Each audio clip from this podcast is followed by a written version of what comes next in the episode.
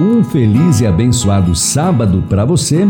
Hoje nós vamos estudar a lição de número 8 dos comentários de Ellen White sobre a lição da escola sabatina. Neste trimestre, estamos estudando o tema Missão de Deus, Minha Missão.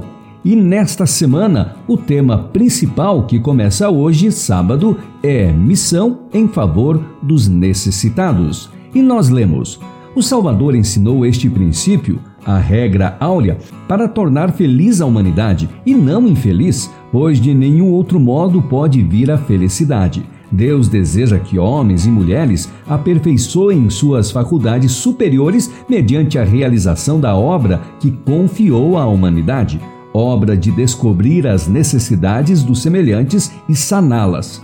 O ser humano deve trabalhar não em favor de seu interesse egoísta, mas do interesse de cada um dos que o cercam, abençoando os outros por sua influência e boas obras. Esse propósito de Deus é exemplificado na vida de Cristo. Aproveitem toda a oportunidade de contribuir para a felicidade dos que os rodeiam, com eles partilhando o amor.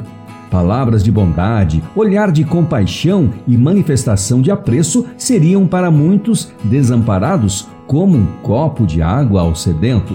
Uma palavra de alegria, um ato de bondade, farão muito no sentido de aliviar os fardos que lhes pesam sobre os ombros.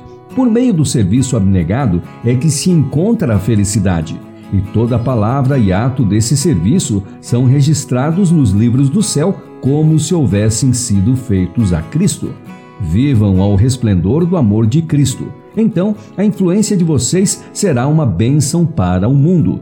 Devemos seguir o exemplo dado por Cristo e torná-lo nosso modelo até que tenhamos pelos outros o mesmo amor que ele manifestou por nós. Ele procura nos impressionar com profundas lições de amor. Se vocês têm coração egoísta, permitam que Cristo os encha de seu amor seu desejo é que o amemos plenamente e nos estimula, ou melhor, até ordena que amemos aos outros segundo seu exemplo. Fez do amor o distintivo de nosso discipulado. Esta é a medida que devem atingir: que vocês amem uns aos outros, assim como eu os amei. João 13:34. Que altura, que profundidade e vastidão de amor! Esse amor não deve alcançar apenas os favoritos, deve estender-se às mais simples e humildes criaturas de Deus. Jesus disse em Mateus 25:4: Sempre que o fizerem a um destes meus pequeninos irmãos, foi a mim que o fizeram. Em suas palavras, intenções e ações, vocês se assemelham a Cristo? Se na palavra e nos pensamentos vocês representam o caráter de Cristo, então vocês são cristãos, pois ser cristão é ser semelhante a Cristo. A língua testificará dos princípios que caracterizam a vida. Essa é a prova incontestável de qual poder controla o coração. Podemos julgar nossas próprias intenções e nossos próprios princípios pelas palavras que saem de nossos lábios. A língua sempre deve estar sob o domínio do Espírito Santo. Quando pessoas feridas e magoadas procuram vocês em busca de palavras de esperança, vocês devem falar-lhes as palavras de Cristo. Vocês se recusam a dizer as palavras agradáveis, corteses e bondosas?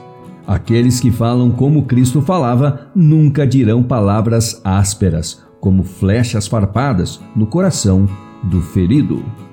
E assim foi o nosso estudo de hoje, com citação da meditação minha consagração hoje de 1989, do dia 10 de junho, também da meditação Filhos e Filhas de Deus de 2005, do dia 20 de maio, e por último, mais uma meditação, agora Exaltai-o de 1992, do dia 14 de maio.